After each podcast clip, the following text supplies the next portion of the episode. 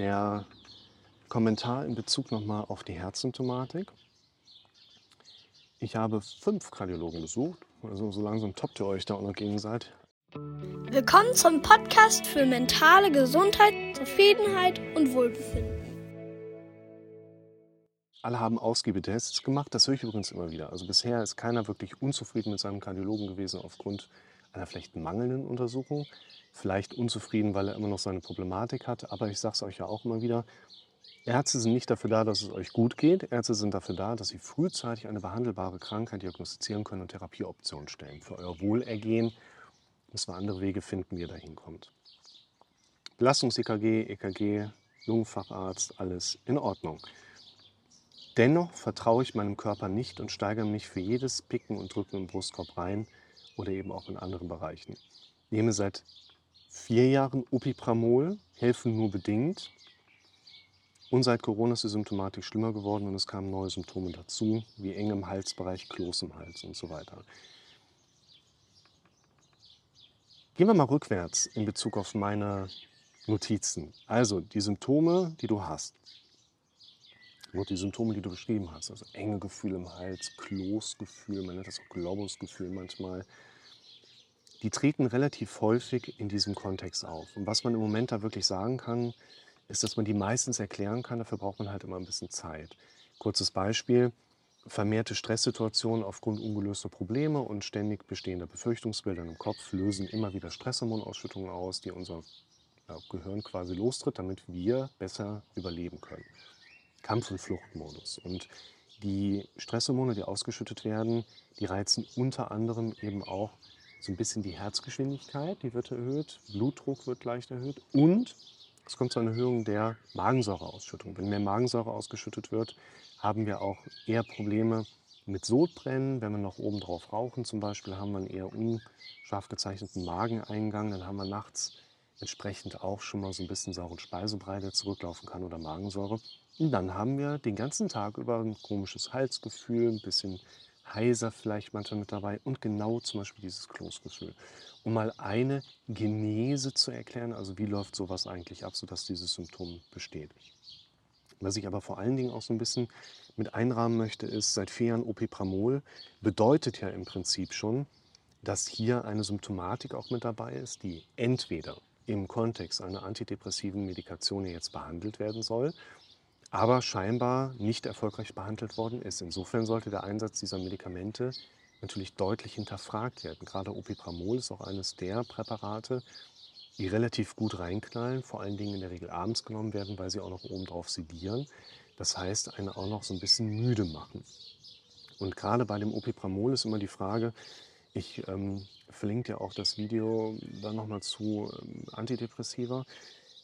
Häufig sagen die Leute, ich brauche ein Antidepressivum, um wieder mehr Energie zu haben. Mehr Energie wozu? Na, um mein altes Leben wieder leben zu können. Aber das alte Leben, wie ich es gelebt habe, war ja einer der Gründe, warum ich dann überhaupt diese Problematik habe und das Medikament nehmen muss.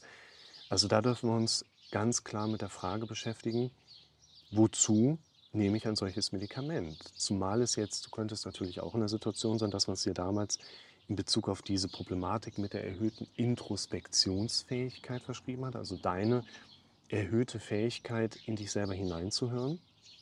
Und auch da würde man sagen, du nimmst das Zeug jetzt seit Jahren und schreibst mir ja trotzdem, weil du scheinbar diese Problematik noch hast. Also das kann es ja eigentlich nicht sein. Und auch dort sollte man eben nähergehend überprüfen, was ist da bei dir los und wie kann man dir da gut helfen. Und dafür braucht man natürlich auch, da reichen einfach ein paar YouTube-Videos nicht aus, da darf man sich in die Tiefe so ein bisschen mit der Materie, was einen Menschen wirklich im Kern beschäftigt, eben auch beschäftigen. Für mich ist das Wichtigste hier tatsächlich, ich glaube, du vertraust deinem Körper ziemlich stark. Ich würde sogar sagen zu 100 Prozent. Dieses Thema Selbstvertrauen, schau dir mal das Video an. Ich, mein Finger ist hier. So. Wie entsteht ein Gefühl? Das ist das Wichtigste, was du jetzt als erstes anschauen kannst. Ich gehe dabei jeweils nicht nur darauf hin, dass wir vor allen Dingen in Form von inneren Bildern und auditiven Mustern Informationen verarbeiten, sondern differenziere auch. Ich will nicht sagen, das ist jetzt die finale und letzte Definition, aber eine Möglichkeit, die Begriffe zu determinieren und zu differenzieren. Selbstvertrauen, Selbstwertgefühl und Selbstbewusstsein. Ganz kurz, Selbstwertgefühl interpretiere ich als das Ergebnis der Bewertungen von mir an mich selbst. Mich können Leute draußen loben, wenn ich das Lob nicht mit mir teile, kommt das nicht an. Wenn ich dauernd von außen kritisiert werde, werde ich irgendwann die Kritik übernehmen und zack, Selbstwertgefühl im Keller. Nicht, weil mein Selbstwertgefühl im Keller ist, fange ich an, hier oben schlecht mit mir umzugehen, sondern weil ich noch darauf trainiert bin, schlecht mit mir umzugehen, leidet mein Selbstwertgefühl mit der Zeit. Selbstbewusstsein ist für mich die Frage, wie bewusst bin ich mir eigentlich, dass ich die ganze Zeit passiver Zuschauer und Zuhörer meiner eigenen Gedanken bin oder anfangen darf, aktiv zu werden. Das ist dein Kopf, du darfst denken, was du möchtest. Und vor allen Dingen, anderer Punkt, du darfst möchten, was du möchtest. Aber da gehen wir an anderer Stelle drauf ein. Und das Selbstvertrauen ist für mich quasi das Reagieren auf die Dinge, die wir im Kopf haben. So kann man das mal definieren. Heißt, du siehst irgendwo ein nettes Mädel oder einen netten Typen, denkst, boah, den spreche ich, die spreche ich mal an, gehst aber auf halbem Weg wieder zurück. Mangelt es da an Selbstvertrauen? Wahrscheinlich nicht, weil du wirst vor deinem inneren Auge eine misserfolgsorientierte Situation erleben, die dir aufzeigen, hey, es wäre besser, um das zu verhindern, nicht dorthin zu gehen oder es gar nicht loszugehen. Das funktioniert aber nur, wenn du dieser Ebene hier ein maximales Vertrauen schenkst. Und ich würde auch sagen, du vertraust deinem Körper zu 100 Prozent. Aber nicht unbedingt im Sinne von das Symptom, sondern du hast ein Symptom, eine körperliche Wahrnehmung. Auf der auditiven Ebene kommt es zu einer negativ, dramatisch, misserfolgs-, scheiterorientierten Bewertung deines negativ, dramatisch denkenden Gehirns. Und der vertraust du. Du lässt diese Bewertung so stehen Du hast dir noch keine anderen Bewertungsmuster antrainiert, wie du ein Symptom anstelle dessen erleben möchtest. Und deshalb würde ich, ich weiß genau, was du meinst, ich weiß, wie sich das anfühlt. Und ich würde dir, um Veränderungen da reinzubringen, diese Form der Betrachtung tatsächlich mal empfehlen und sagen, wir haben hier eigentlich genau umgekehrt das Resultat eines maximalen Vertrauens in das eigene innere Erleben an diesem Beispiel. Wichtig ist für uns auch, wenn man als Betroffener eine solche Definition mal hört, die ist erstmal ganz anders als das, was ich vorher die ganze Zeit gedacht habe. Wenn ich den Leuten in der Praxis was empfehle, dann sagen die, uh, uh, das ist gut. Warum?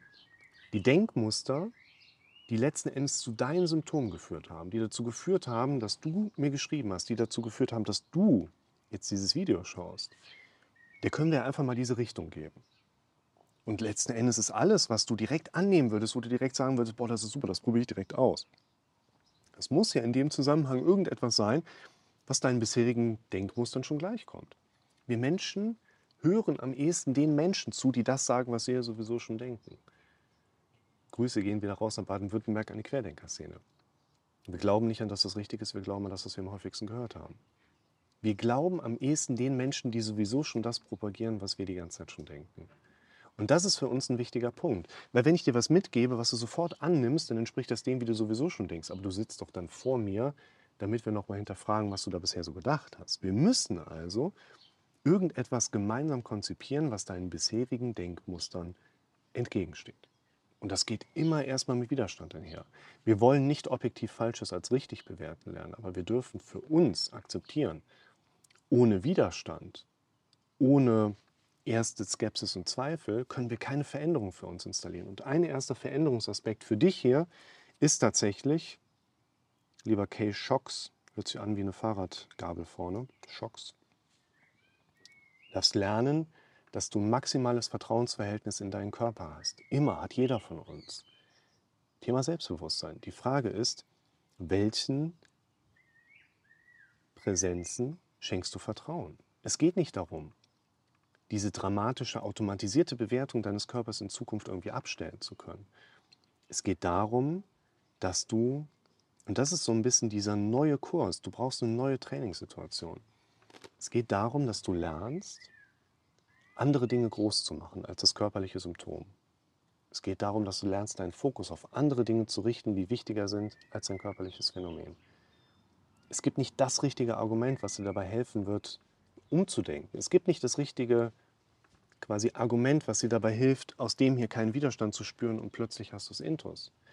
Das gibt es nicht. Was es aber gibt, ist vernünftige Dinge, die du in Zukunft ergänzen kannst.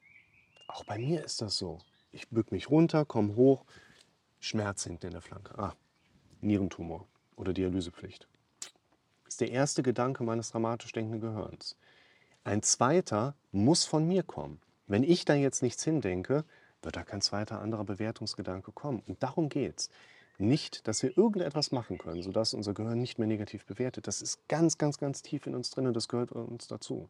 Es ist gut, dass wir und unsere Vorfahren Angsthasen waren, sonst würde ich dieses Video nicht machen können und du wirst es dir nicht angucken können. Es gilt zu akzeptieren, dass unser Gehirn immer dramatisch denken wird. Und das ist vollkommen normal, das ist vollkommen gesund. Die meisten Leute, die bei mir sitzen, haben eine Symptomatik, wo ich sagen kann, anhand ihrer Symptomatik kann man sehen, dass sie psychisch gesund sind. Hilft denen im ersten Moment auch nicht, erkläre ich dann in Ruhe, dann verstehen die das auch und können das für sich mitnehmen und sagen, ja, okay, fangen wir mal an mit zu arbeiten. Aber das Wichtige ist, halt diese Akzeptanz, dass du dich selber im Prinzip die ganze Zeit schon Kraft deiner Gedanken, du hast dir Symptome angedacht, du hast dir Bewertungsmuster mit der Zeit auch angedacht und das Ganze auch noch verschärft. Es geht nicht darum, dass du das aufhören kannst. Es geht darum, dass du lernst, das zu ergänzen, sodass schnell der nächste Gedanke kommt, nee, das ist kein Nierentumor, ich habe einfach nur zu viel gegessen, ich habe zu viel Luft im Bauch, ich habe zu wenig getrunken, ich habe mich gerade blöd gebückt und bin hochgekommen, das ist jetzt da. Schnell den Fokus wieder auf das wesentliche Nächste richten lernen, was dann für mich gerade im Raum steht. Ne, das besprechen wir häufiger, dass es eine sehr individuelle Inhaltsstruktur ist. Also die Struktur an sich ist immer den Fokus auf andere Dinge neu drauf zurichten, damit er nicht beim Alten bleiben kann, wir Dinge verändern. Welcher Inhalt das ist, das ist immer höchst individuell. Deshalb freue ich mich immer wieder über eure Zuschriften, in der ihr ruhig auch so ein bisschen ins Detail gehen dürft, weil mir das dann in der Vorbereitung hier hilft, einfach die immer wieder gleichen Strukturen, aber für euch etwas inhaltskonformer auf eure Situation auch konkretisieren zu können, weil ich glaube, dass das vielen von euch da draußen tatsächlich auch hilft, diese Empfehlungen auf die eigene Situation besser übertragen zu können. Insofern, schreibt gerne weiter, schreibt in die Kommentare, schreibt mich direkt an. Ich versuche euch bei eurem Thema gerne weiterzuhelfen.